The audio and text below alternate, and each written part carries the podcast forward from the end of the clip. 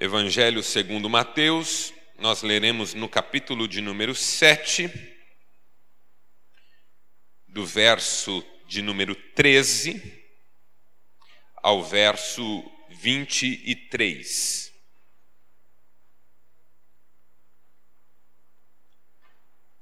Evangelho de Mateus, sétimo capítulo, versos 13 a 23. Diz assim a palavra do Senhor: Entrem pela porta estreita, pois larga é a porta e amplo o caminho que leva à perdição, e são muitos os que entram por ela. Como é estreita a porta e apertado o caminho que leva à vida, são poucos os que a encontram. Cuidado com os falsos profetas eles vêm a vocês vestidos de pele de ovelhas, mas por dentro são lobos devoradores. Vocês os reconhecerão por seus frutos.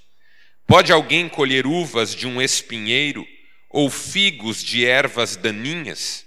Semelhantemente, toda árvore boa dá bons frutos, mas a árvore ruim dá frutos ruins.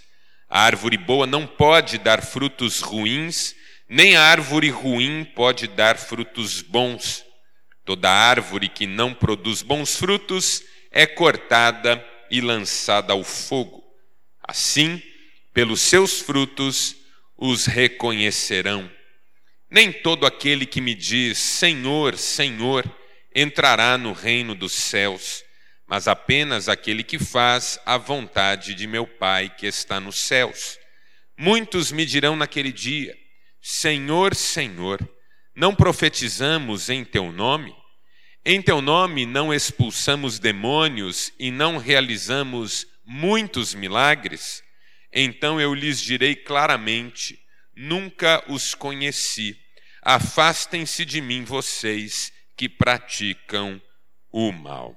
Louvado seja o Senhor pela Sua palavra. E você diz?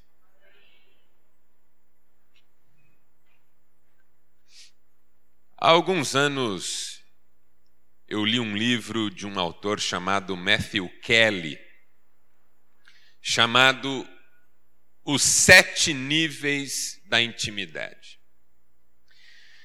Eu rebatizaria o livro e o chamaria de Os Sete Níveis dos Relacionamentos, porque me pareceu que os primeiros níveis não são níveis de intimidade mas de relacionamento puro e simples. Sete níveis, segundo Kelly, são os seguintes. Primeiro nível, o nível do clichê. É o nível da frase feita. É o nível dos encontros de elevador. Você entra no elevador, está lá uma pessoa, ou entra junto com você, e você se sente na obrigação de dirigir-lhe a palavra. E aí vem aquelas frases que nós sempre usamos. Calor hoje, não é?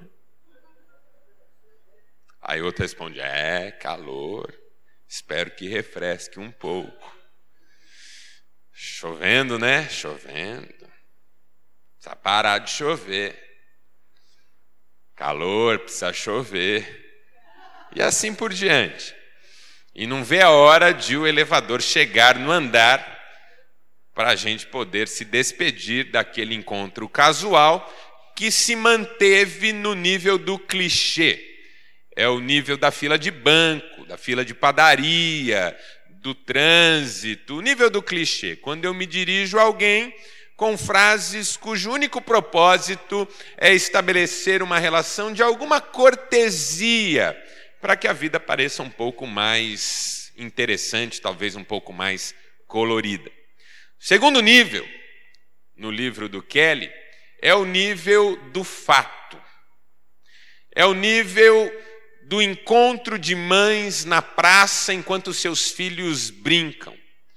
Elas já superam o nível do clichê e já se sentem à vontade para dizer alguma coisa a respeito de suas próprias vidas.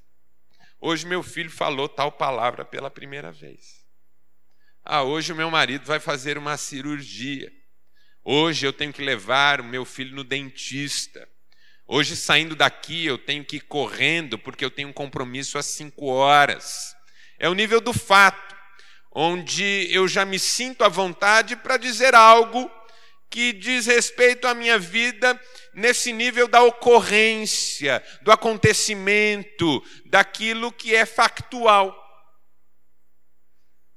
Hoje eu estou fazendo aniversário. É um fato sobre mim. E você ouve e você decide se quer levar esse fato a sério ou se vai levá-lo como se não fosse com você, o que de fato não é. E tá bom, parabéns. Ou ok, vá tranquilo. Ou qualquer coisa nesse sentido. Terceiro nível, no livro do Kelly, é o nível da opinião já é um nível um pouco mais profundo do que o nível do fato, porque eu me sinto na liberdade de agregar ao fato um pensamento meu.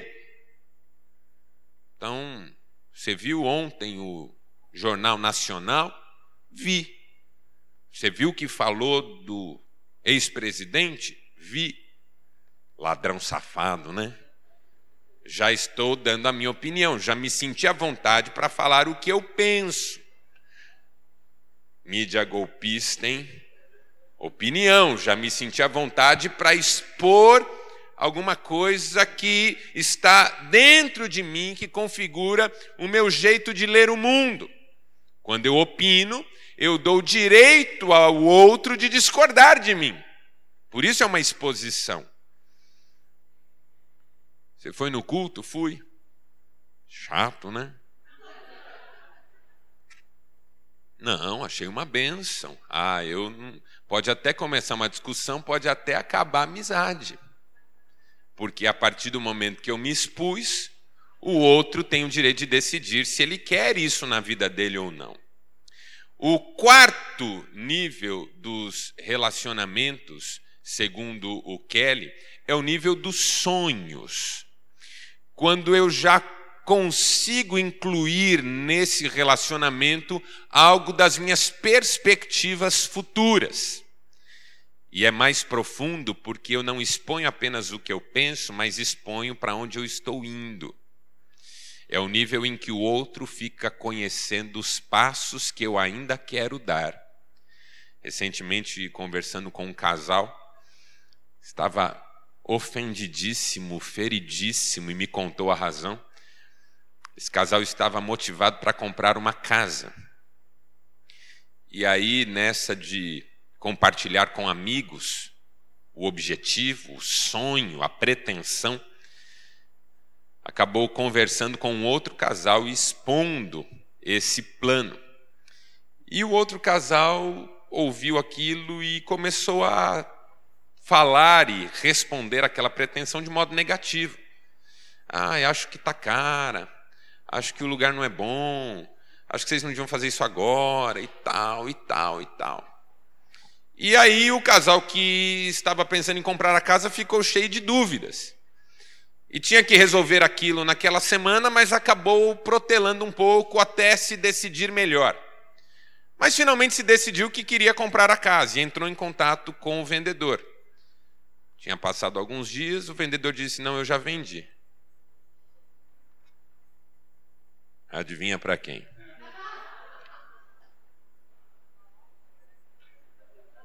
Canalhas. Quando você expõe sonhos, você corre o risco de alguém entrar no seu caminho. Então é um nível mais profundo de intimidade. Quando eu exponho opinião, é aqui Fechou, fechou, não fechou, não fechou, quer ser meu amigo, quer, não quer, não quer. Mas quando eu exponho meus sonhos, eu não sei onde de novo essa pessoa entrará no caminho que eu disse que seguiria. Então eu preciso confiar. Quinto nível, o nível dos sentimentos. É o nível em que eu já exponho algo a respeito das minhas emoções. É o nível em que eu já choro diante da pessoa com quem eu me relaciono é o nível em que ela conhece os meus motivos mais profundos de alegria, é o nível em que ela conhece os meus medos, É o nível em que ela conhece verdades a respeito da minha constituição psicológica. É o nível em que eu já consigo ser mais frágil diante do outro. No campo dos sonhos, eu me vulnerabilizo porque passo a rota. Mas no nível dos sentimentos, eu me vulnerabilizo porque abro a porta do peito. É o nível em que alguém já tem condições de me machucar profundamente, tocar numa ferida, rir de alguma coisa que ainda é complexo de inferioridade dentro de mim. Então eu preciso confiar muito. Sexto nível. Segundo Kelly, é o nível do fracasso. É quando o relacionamento chega a tal profundidade que eu já sinto coragem de mostrar o lado B da vida a minha parte oculta, os meus erros que me envergonham, as minhas fraquezas do caráter. É quando eu já sinto no outro a força de um confidente. Eu hoje fiz algo que eu não contei para ninguém ainda. E eu só vou contar para você porque você é muito meu amigo e eu sei que você vai me ajudar é um nível muito, muito profundo. 90% das pessoas não chegam nele nos seus relacionamentos. Nem entre maridos e mulheres. O marido não tem a menor coragem de contar para a esposa algo do seu lado B, porque ele acha que ela vai criticá-lo, destruí-lo e até mesmo pensar em abandoná-lo. Então ele esconde isso dela. A esposa não fala para o marido de jeito nenhum o que acontece no lado B da vida dela, porque ela teme o que ele vai fazer com isso. 90% das pessoas não chega nesse nível de relacionamento. Mas o sétimo nível, segundo Kelly, é o nível da necessidade legítima, que é um nível muito curioso no livro Sete Níveis da Intimidade é o nível do preenchimento pleno. É o nível em que o outro não é apenas alguém com quem eu me sinto seguro e à vontade, mas é alguém cuja existência impacta e abençoa profundamente a minha existência, de modo que a minha existência é revolucionada e totalmente suprida nesse relacionamento, e eu já não temo o amanhã, e eu já não temo o futuro, e eu já não tenho mais lacunas emocionais a preencher. E aí a pergunta é se existe algum nível, mesmo matrimonial, que seja capaz de se estabelecer nas relações humanas. Aí eu fiquei pensando que eu posso me relacionar com Deus em todos esses níveis. Eu posso me relacionar com Deus no nível do clichê. Incrivelmente. A frase pronta. O Deus tenha misericórdia de mim. A oração antes de comer, já com a comida na boca, porque a criança lembrou que tem que orar. Papai, não vamos orar? Vamos, vamos. Claro que vamos. Você não ora?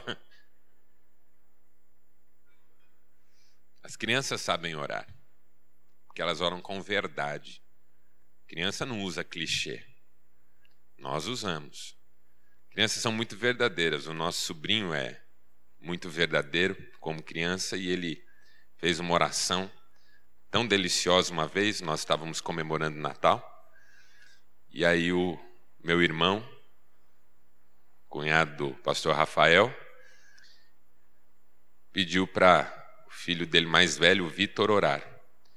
E o Vitor orou, agradeceu pela família, agradeceu pela comida, e determinada altura da oração ele disse: E Senhor Deus, por favor, traze o Papai Noel em segurança. Sensacional. Ele está com coisas que muito me interessam. Que ele não seja assaltado na porta, porque eu preciso do que ele tem para mim. Crianças são muito verdadeiras. Mas nós usamos o clichê. O clichê é um jeito da gente se esconder. Uma aparente cortesia é, na verdade, uma absoluta indiferença. Porque só Deus sabe o quanto eu estou constrangido com aquele momento. Posso me relacionar com Deus no nível do fato. E algumas orações nossas são muito interessantes. Senhor, eu quero pedir que o Senhor abençoe a dona Fulana, que está nesse momento internada na UTI da Santa Casa, quarto 302. E ela teve o diagnóstico, Senhor, da, da, do tumor.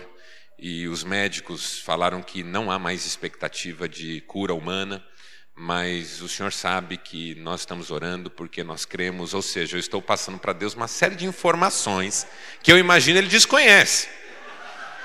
Estou imaginando Gabriel anotando para ajudar. Vai devagar aí, filho. Eu estou anotando. Calma lá. Jesus disse assim: Quando vocês orarem, não sejam como os pagãos, que acham que pelo muito falar serão ouvidos. Posso me relacionar com Deus no nível do fato. Posso me relacionar com Deus no nível da opinião. É quando eu já me atrevo a dizer: Senhor, se o Senhor não fizer algo, eu acho que vai tudo desmoronar. Senhor, se o Senhor não curar agora, essa família vai se perder. Senhor, se o Senhor não me abrir uma porta de emprego, eu não vou mais conseguir manter meus compromissos, não vou dar mais dízimo e ainda por cima minha família vai ter dúvidas a seu respeito. Eu estou passando a minha opinião para Deus. Eu acho que ele não entendeu ainda como é que funciona isso aqui. Uma vez um sujeito orou dizendo: Senhor, se o Senhor me abençoar nesse projeto, eu vou investir em missões, vou sustentar missionários, pessoas vão te conhecer no mundo inteiro, de modo que meu projeto será essencial no teu reino.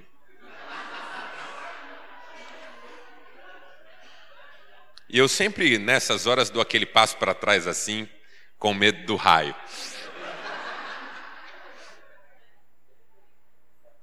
Obrigado. Nível da opinião. Posso me relacionar com Deus no nível dos sonhos. Colocar diante de Deus aquilo que eu pretendo, que eu desejo, onde eu quero chegar. Falar com Deus sobre os planos. A Bíblia diz isso. O coração do homem pode fazer planos, mas a resposta certa dos lábios vem do Senhor. Todos os caminhos do homem são puros aos seus olhos, mas o Senhor avalia o espírito. Consagre ao Senhor tudo que você faz e os seus planos serão bem-sucedidos. Então é bíblico que eu coloque de Deus, diante de Deus os meus sonhos. E eu faço isso. E quando sou crente, peço que ele corte o que precisa ser cortado dos meus planos, reoriente o que precisa ser reorientado, porque afinal de contas, mais importa que eu viva os planos dele do que que eu viva os meus. Eu posso me relacionar com Deus no nível dos sentimentos, me emocionar diante do Senhor, chorar, derramar o coração, confessar meus medos, passar por momentos de catarse diante da presença de Deus. Nós vivemos um tempo em que a igreja evangélica é bastante sentimental. E ela vive a relação com Deus no campo das emoções. E mesmo quando isso não interfere muito na ética, na conduta, nos relacionamentos interpessoais, o fato é que tem muito valor do ponto de vista da, da, da, do alívio das tensões emocionais. Porque eu posso me relacionar com Deus no nível do sentimento, e é bíblico que eu faça isso, porque os salmistas fizeram isso muito.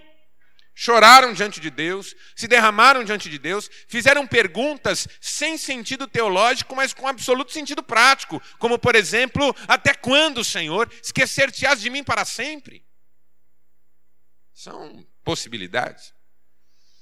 Agora, não é todo mundo que chega no nível do fracasso na presença de Deus que confessa pecado, que joga limpo.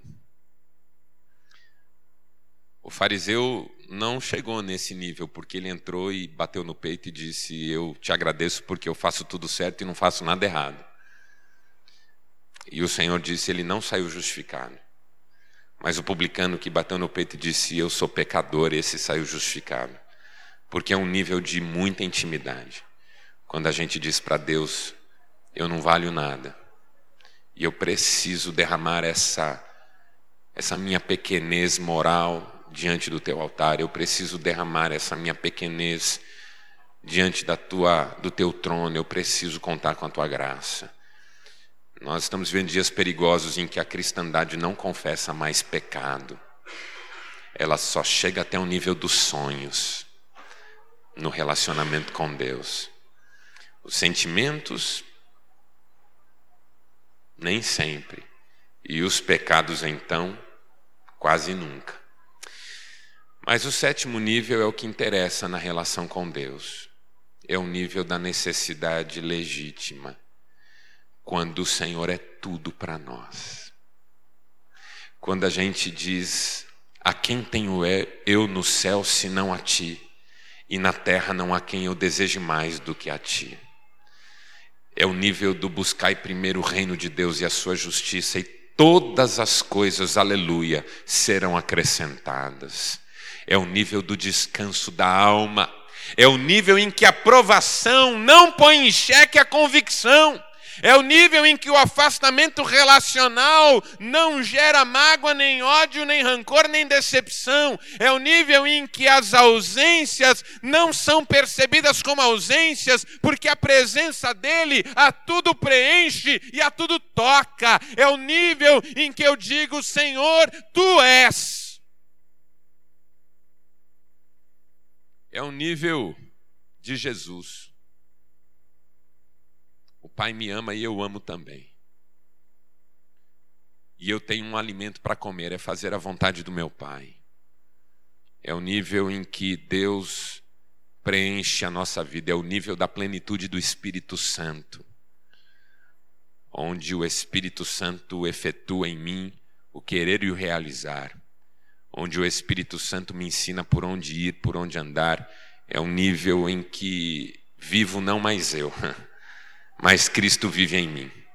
E esse viver que eu agora vivo na carne, eu vivo pela fé no Filho de Deus que me amou e a si mesmo se entregou por mim. É um nível profundo a que a igreja é chamada.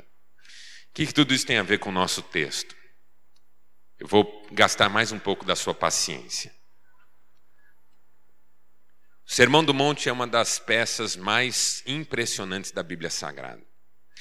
Jesus trata tudo neste sermão, em que ele, tratando tudo, não trata do diabo, o que é muito emblemático e substancial, porque o diabo é como um nada que ocupa espaços que estavam ocupados por um outro nada. É aquela tese de Jesus de que ele só ocupa casa vazia. Mas quando a casa está cheia, ele não tem para onde voltar. Até abrindo um parênteses, tem aquele texto tão maravilhoso em que os discípulos voltam da missão e dizem assim: Senhor, em teu nome até os demônios se nos submetem. E Jesus diz assim: Eu vi Satanás caindo do céu como um relâmpago. O que Jesus está dizendo é: o que vocês viram não é tão importante assim. Eu vi ele cair do céu como um relâmpago. O que vocês veem é consequência daquilo que eu vi. Vocês expulsam o diabo não porque vocês se tornaram mais fortes que ele, mas porque vocês descobriram que a tragédia dele já começou lá atrás. Satanás é um errante. Ele foi expulso do céu e agora ele fica tentando achar um espaço para se encostar. E ele fica nesse espaço até que alguém chegue e o mande sair. Ele é como o andarilho que fica procurando um lugar para dormir. E aí ele deita na porta da sua loja. Mas quando você chega de manhã, você diz: rapaz, sai daqui, que aqui não é lugar não. E ele sai porque ele vai ter que achar outro. Então alegrem-se, disse Jesus. Não porque os demônios se submetem, porque isso é o absolutamente normal do reino. Desde que eles foram expulsos, eles são errantes e eles têm que obedecer quem os enxote. Alegrem-se, porque vocês foram convidados a morar lá.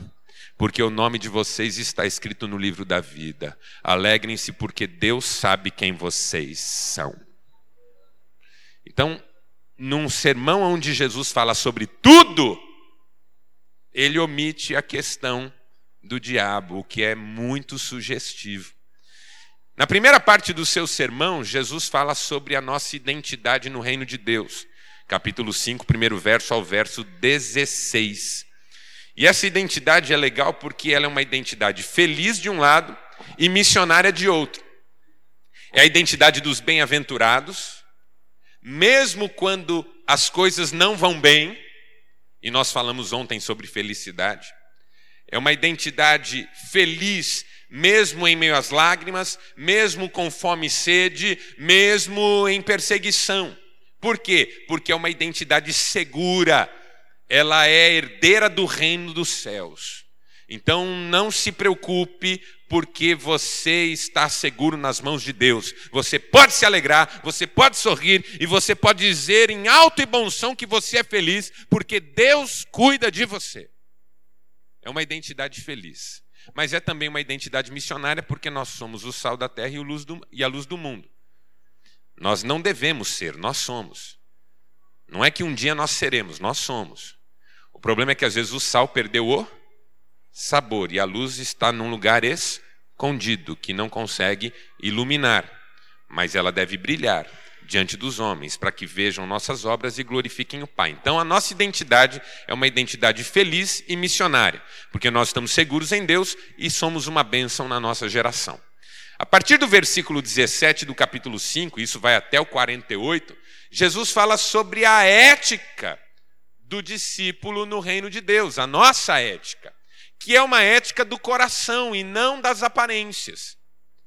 Então a justiça de vocês tem que exceder em muito a dos escribas e fariseus. A justiça de vocês tem que ser exercida diante do Pai com profundidade de alma. Vocês ouviram o que foi dito aos antigos: não matem, mas eu digo para vocês: não odeiem. Vocês ouviram: não adulterem, mas eu digo para vocês: não olhem com intenção impura. Vocês ouviram olho por olho, dente por dente, mas eu quero que vocês amem os inimigos e orem pelos perseguidores. Vocês ouviram o que foi dito, mas eu quero que vocês vão mais longe, porque a identidade de vocês é outra. Vocês são os felizes do reino, vocês são sal e luz do mundo, vocês precisam ir além do que a cartilha da religião determina. Sejam perfeitos como perfeito é o Pai de vocês. E, obviamente, essa perfeição não é uma perfeição moral nem natural, mas é a perfeição dessa percepção de que a ética é do coração e não do comportamento. Porque os perfeitos de Deus são esses que, mesmo sendo imperfeitos, reconhecem que não há nenhuma perfeição de conduta que não tenha nascido primeiro no coração. É o coração que importa e é o coração que vocês devem entregar diante de Deus. Aí, quando chega o capítulo 6, primeiro verso até o 34, Jesus vai trabalhar os aspectos dessa espiritualidade no reino de Deus. Por quê? Partindo da minha identidade e revolucionando a minha conduta, agora eu entendo o que é espiritualidade livre dos condicionamentos da religião. Quando você for dar esmola, não fique anunciando o que você está fazendo, porque não importa quem você está ajudando e como, importa que você faça na presença de Deus e o Deus que vem em secreto vai recompensar você. A esmola, que é a dimensão da espiritualidade judaica que diz respeito à relação com o outro. Quando vocês forem orar, Jesus diz, dimensão do relacionamento que diz respeito a Deus, não sejam como aqueles que oram nas praças para serem vistos, uma religiosidade aparente. Mas entrem no quarto e fechem a porta. Falem com o Pai que vê em secreto. Isso é, das frases que estão no Sermão do Monte, essa é uma que não pode passar despercebida. Porque o natural seria que Jesus dissesse: fale com o Pai que ouve em secreto. Mas no Pai não ouve em secreto, o Pai vê em secreto. Porque oração é muito mais alguma coisa que Deus vê do que alguma coisa que Deus ouve. Porque as palavras não o enganam. As palavras não o enganam. Ele é o Deus que me sonda e me conhece. Ele sabe tudo a meu respeito. Antes que a palavra chegue à minha boca, ele já conhece toda. Então, por isso eu não preciso repetir. Por isso eu não preciso construir argumento. porque o Deus que me vê em secreto já decidiu me recompensar. Então Ele quer que eu me derrame ali, com toda a minha alma, e simplesmente descanse na Sua presença, porque Ele já está no controle de todas as coisas.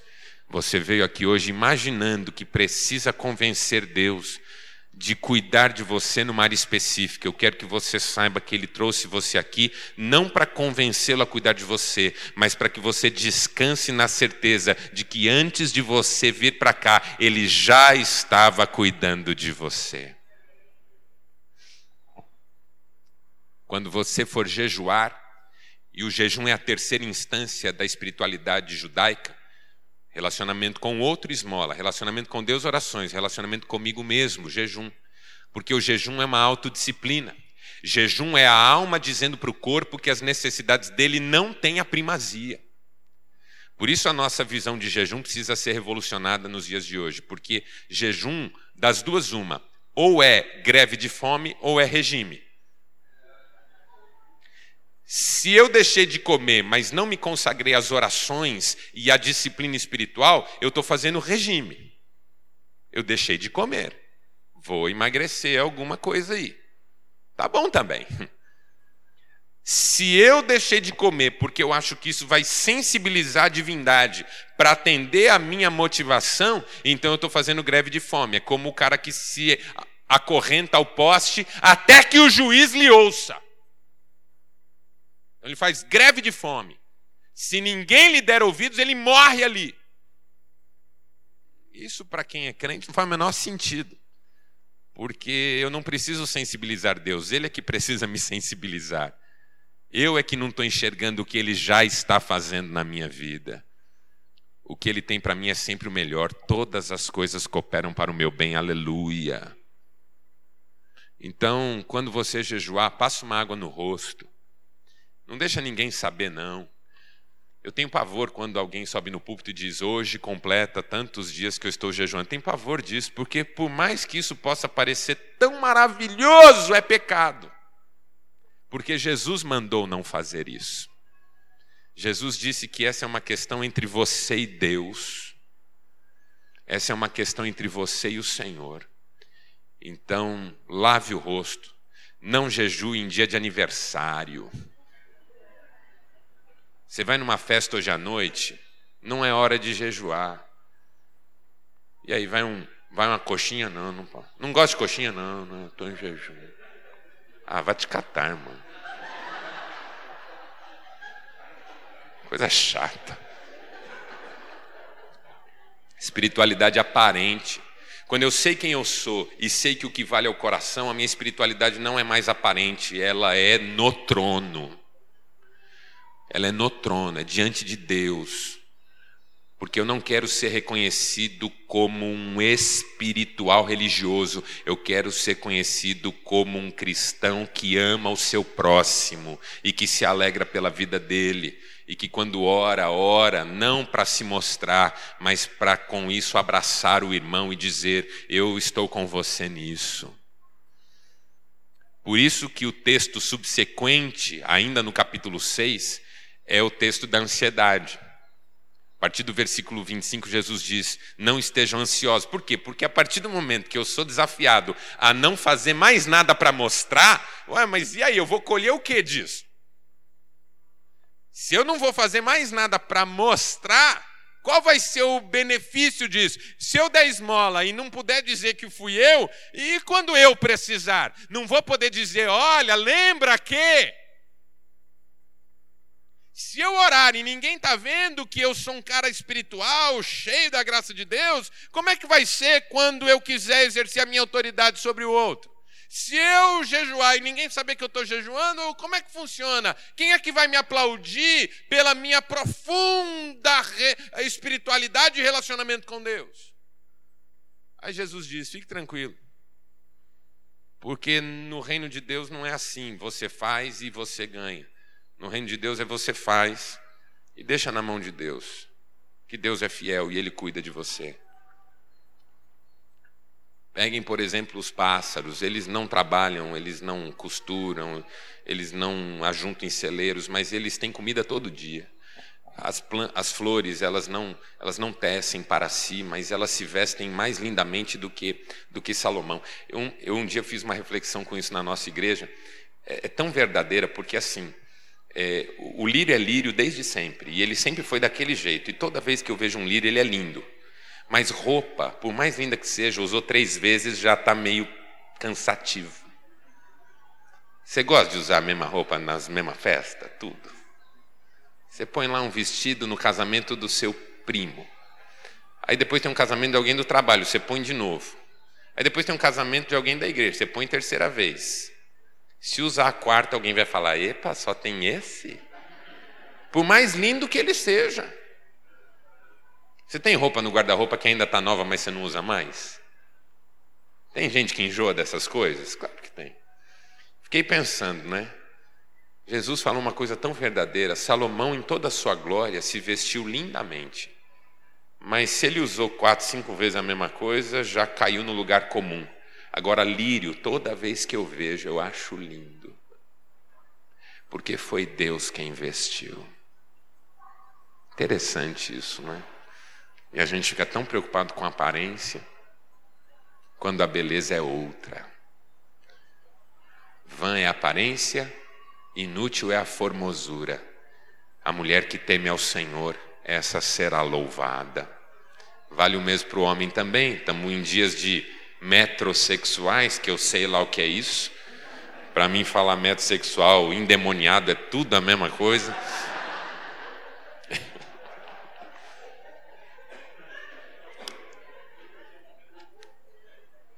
Jesus termina esse trecho dizendo: Busquem em primeiro lugar o reino de Deus, sua justiça, tudo será acrescentado.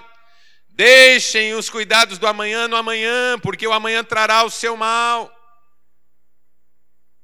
E aí, quando vem o capítulo 7, que é onde nós estamos hoje, e eu vou já caminhar para a nossa fase final de reflexão. Capítulo 7 começa com uma orientação muito profunda sobre os relacionamentos, do primeiro verso ao verso 12. Primeiro, mandando que nós não julguemos ninguém. Por quê? Porque quando você julga alguém, você faz uma coisa muito ruim para você. Porque você estabelece um critério que será usado contra você. Quando você diz, esse outro é e por isso, você está dizendo, eu sou e por isso, e isso vai pesar contra você. Então, antes de ajudar o irmão a tirar o cisco do olho dele, tire a trave do seu. Porque quando você tirar a trave do seu, vai perceber que o drama do irmão é tão pequeno que você, ao invés de julgar, deve ajudar. E ponto final. E aí, tem um versículo lá que é o versículo 6, que diz assim: Não lance suas pérolas aos porcos, e nem deem o que é sagrado aos cães, porque senão eles vão destruir você. E eu aprendi a vida inteira que isso era para você não ficar perdendo tempo com gente que não vale a pena. Você deve ter ouvido isso também. As nossas avós diziam assim: não gaste vela com defunto ruim. Eu acho esse provérbio delicioso. Não gaste vela com defunto ruim. Não jogue pérolas aos porcos. Você já falou de Jesus para o seu vizinho? Já? Ele não quis? Para de jogar pérolas aos porcos. Você aí é um cretino, não vale nada, não vai se converter nunca. Não é isso que Jesus está dizendo, porque ele acabou de dizer o seguinte: antes de olhar o defeito do outro, veja os seus. Antes de ajudar o irmão com o cisco, observe a sua trave. Não julgue, porque se você julgar, você se coloca em situação de ser julgado porque você tem os mesmos problemas. O que, que Jesus está dizendo? Eu ouvi isso no final da aula que eu peguei aqui hoje de manhã. Que nós precisamos conhecer a nós mesmos para nos relacionarmos com os outros. Assim nós vamos nos relacionar com os outros no caminho da misericórdia, porque olhamos para nós mesmos e percebemos que o outro não é pior do que nós. Agora, tudo isso é tão precioso, tão maravilhoso e tão profundo que eu não posso expor isso diante de quem não saiba o valor disso. Eu não posso colocar a minha intimidade de alma diante de alguém que não saiba o valor da intimidade da alma, porque essa pessoa vai usar isso para me destruir. Jesus não está falando para você não perder tempo com gente que não vale nada. Jesus está falando para você tomar cuidado em transformar em confidente pessoas que não fizeram esse processo de também olharem para si mesmas. Cuidado. Cuidado com os falsos amigos. Cuidado expor a sua intimidade por carência. Tem gente que o primeiro nível do relacionamento já é o nível dos sentimentos. Não passa pelo clichê, não passa pelo fato, não passa pela opinião, não passa pelos sonhos. Entra no elevador com a pessoa, você entrou no elevador, apertou o 20. No primeiro entrou outra pessoa, apertou o 21. Aí ela olha para você, olha para ela e fala assim: Bom dia, tudo bem? Ela, tudo bem, nada. Eu estou passando uma luta tão grande. Meu Deus, nem o nível do clichê. Já vai direto no nível do sentimento. Aí você aperta o terceiro. Ah, eu confundi. Confundi o 20 com 3, é? Você vê como eu estou louco? Não dê pérolas aos porcos, não saia por aí vitimizando-se tentando ser acolhido por qualquer um que passe pelo caminho. Não conte os seus problemas para quem você encontra na rua. Não deixe a sua vizinha saber tudo o que acontece na sua vida conjugal. Não fique falando para irmã, para irmão, para parente. Por isso que o versículo 7 diz: Pedi, dar-se-vos-á, buscai, achareis, batei, abrir-se-vos-á. Não é um texto sobre tudo que eu desejo, Deus vai fazer. É um texto sobre Deus não vai me rejeitar por eu ter essa trave no olho. Quando eu me aproximar e pedir para Ele me acolher, Ele vai me acolher. Quando eu me aproximar e buscar, Ele vai me atender. Quando eu bater nessa porta, Ele vai abrir para mim, porque Ele é o meu Pai. Aí o versículo 12 faz sentido tudo que você quer que façam para você ou seja, tudo que você queria era encontrar um confidente fiel, era poder expor a sua intimidade de forma plena e madura. Tudo que você queria era ser aceito na verdade sobre você e não precisar fingir mais. Tudo que você queria ter uma identidade segura, feliz, missionária. Tudo que você quer ter uma ética do coração, uma espiritualidade franca, leve, sincera. Tudo que você queria era relacionamentos saudáveis e agora você vai se colocar como alguém que pode oferecer isso ao irmão porque você recebeu de Deus. E quem recebe do Senhor não precisa mais demandar isso do outro. Pode olhar para o outro e dizer: Conte comigo, eu quero ser bênção na sua vida. E aí, quando vem o verso 13 que nós lemos, Jesus diz quatro coisas que com elas eu vou concluir. Jesus diz primeiro: cuidado com os falsos profetas que vão tentar levar vocês por um caminho diferente desse. Porque o caminho da intimidade é estreito. O caminho que nasce da identidade segura e feliz. Passa pela identidade missionária. Transforma a ética em questão do coração. Vive a espiritualidade como relacionamento com Deus e não como condicionamento religioso. E dá ao irmão aquilo que antes se queria para si, Está aí um caminho que não é qualquer um que está afim de fazer, não. Mesmo entre os cristãos. É um caminho estreito. Não é um caminho pedregoso, cheio de obstáculos. Não foi isso que Jesus disse. Ele só disse que é um caminho estreito. Por quê? Porque em caminho estreito você não tem condições de ficar zigue-zagueando. Caminho amplo permite que você fique mudando de pista, não é assim? Caminho estreito não permite que você defina o modo da sua viagem. Você tem que ir pelo caminho é só aquele. Ele não é acidentado, ele não é difícil, você não vai chegar lá todo arranhado. Uma vez eu vi um quadro, o caminho estreito era cheio de espinho. Eu falei: Isso não é caminho estreito, isso aí já é o inferno. Caminho estreito só é estreito, por quê? Porque você não tem como ficar circulando nele. Caminho estreito, para você voltar, volta só de ré. Ou seja, é mais difícil voltar do que seguir. Por isso a Bíblia fala tanto do retrocesso como um problema, porque o caminho estreito você só volta retrocedendo. Agora, o caminho amplo é um festival de horrores, você faz o que você quiser. O cara te ultrapassa, volta, fica te circulando, você fica circulando, fica um, um, um na vida promíscua com o outro, porque o caminho estreito é o seguinte: o cara deita, no caminho estreito, o cara, no caminho largo, o cara não quer saber de nada, no caminho largo, tudo é permitido. Por quê? Porque quanto mais eu tripudio no caminho largo, menos eu preciso lidar com o desafio da intimidade. Só isso. Porque quanto mais distraída a vida, menos íntima ela é. Quer não ter intimidade com alguém? Faça de tudo. Vá no cinema, vá jantar fora, vá fazer um monte de coisa, viaje toda hora, ficou um pouquinho em casa sozinho, arrume coisa para fazer. Porque aí você nunca precisará lidar com o desafio da intimidade. Quanto mais distraído, menos íntimo. Segunda coisa que Jesus diz é: vocês reconhecerão os falsos profetas pelo fruto. Não é só pela mensagem da porta larga, mas é também pelo fruto, que é um fruto terrível.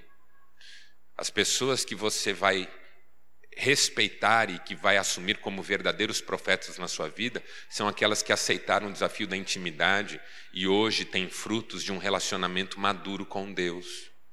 Elas não voltam a incorrer nos mesmos erros de perda de identidade, de ética mascarada e comportamental, sem conexão com o coração.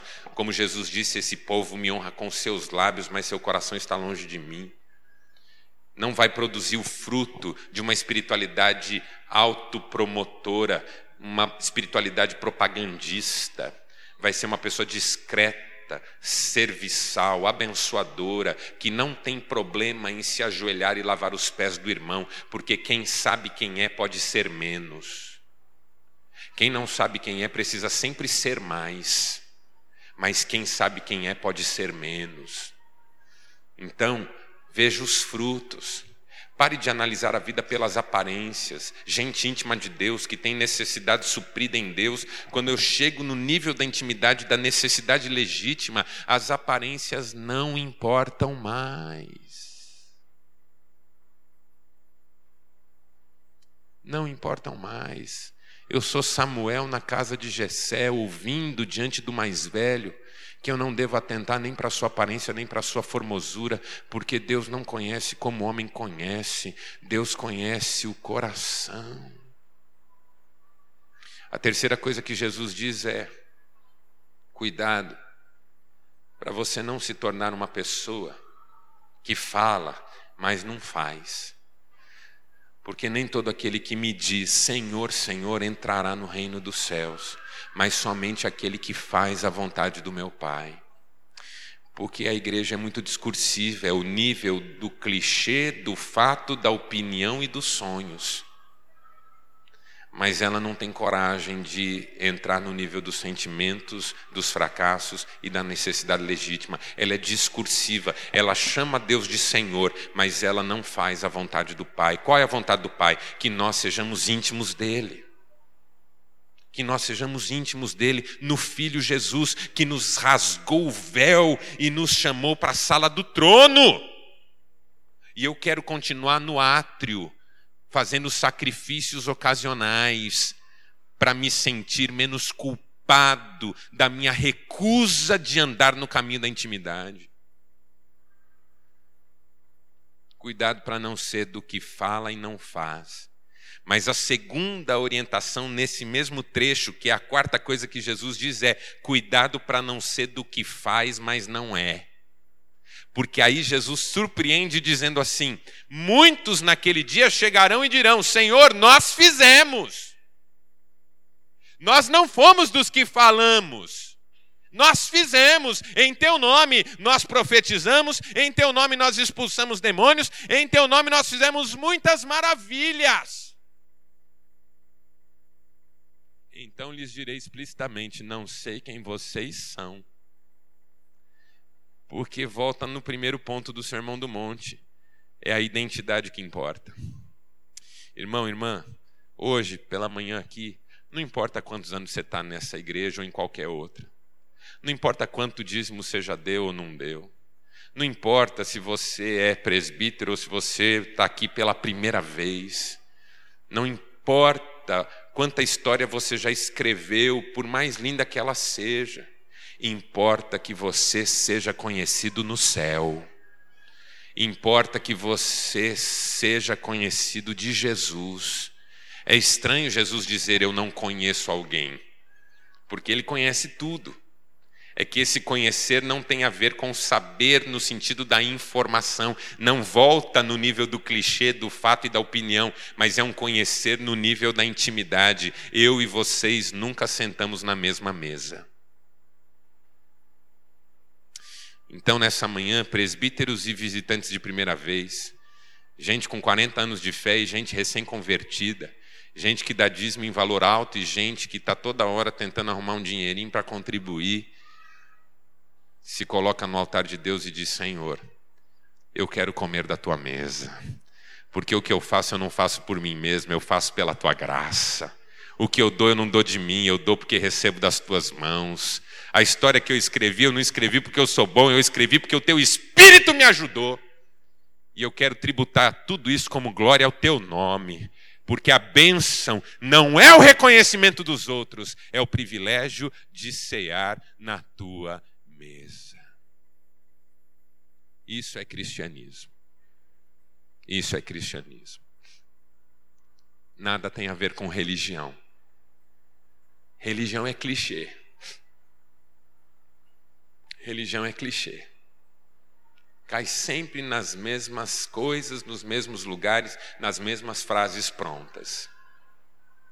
Cristianismo é vida na presença do nosso Deus é plenitude do Espírito Santo, é necessidade legítima suprida. E eu queria orar com você sobre isso nessa manhã. Se você puder fechar os seus olhos.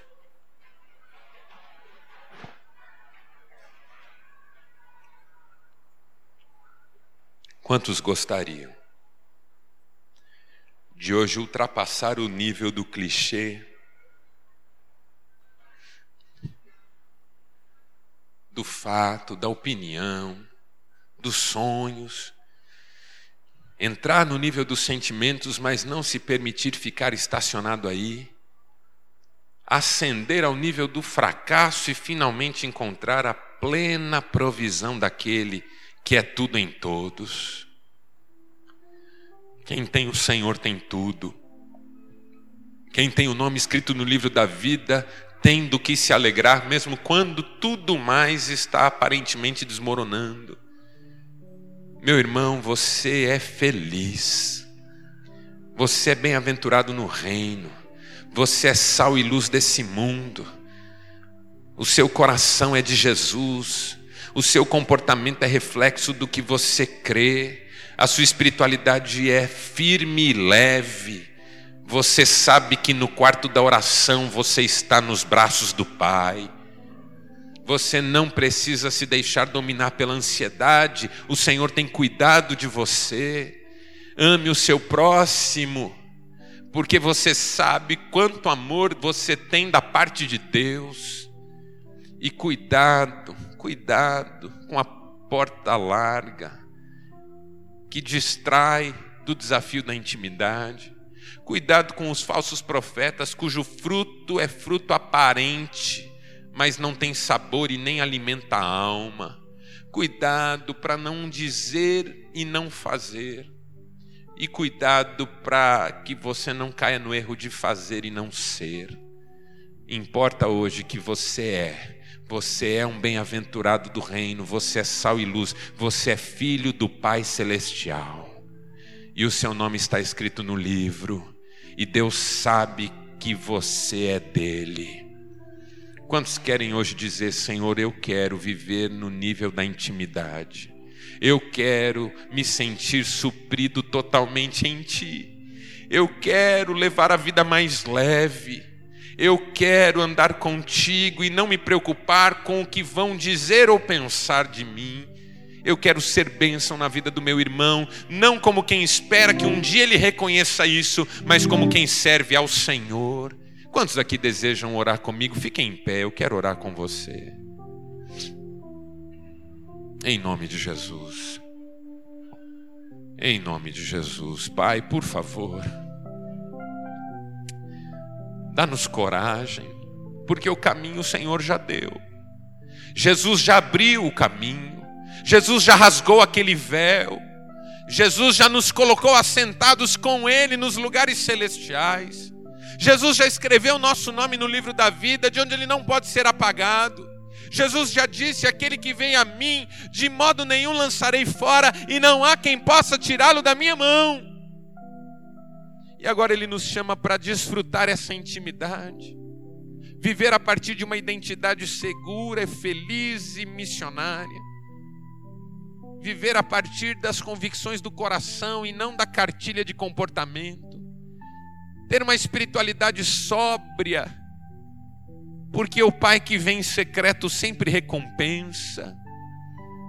Amar o irmão sem julgá-lo e sem esperar dele correspondência ou retribuição. Porque eu peço e recebo, eu busco encontro, eu bato e a porta é aberta, aleluia. Pai, me ajuda a não voltar para aquele caminho largo, que só distrai, mas não preenche que leva à perdição, porque quem não está na intimidade está perdido em seus medos, fantasias e carências. Senhor, não permita que os meus frutos sejam frutos que não permaneçam. Só na intimidade o fruto permanece, porque o fruto que permanece é o fruto de uma vida de intimidade com o Senhor. Não permita que eu seja discursista, mas não seja prático. Jesus também diz, terminando o seu sermão, que agora que eu conheço essas coisas, eu tenho que praticá-las. Porque quem ouve e não pratica é como quem constrói sobre a areia. Eu não quero construir sobre a areia, eu quero construir sobre a rocha, a rocha da intimidade. Meu Deus, não permita que eu seja como quem faz, mas não é, que acha que será aceito pelo tanto que produz meu Deus, eu só aceito nos méritos do Cordeiro. Eu quero viver dessa fé e dessa bênção. Eu quero ter essa paz, eu quero ter essa alegria. Eu oro em nome de Jesus, por mim pelos meus irmãos hoje aqui. Amém. E graças a Deus. Deus abençoe. Muito obrigado pela sua atenção.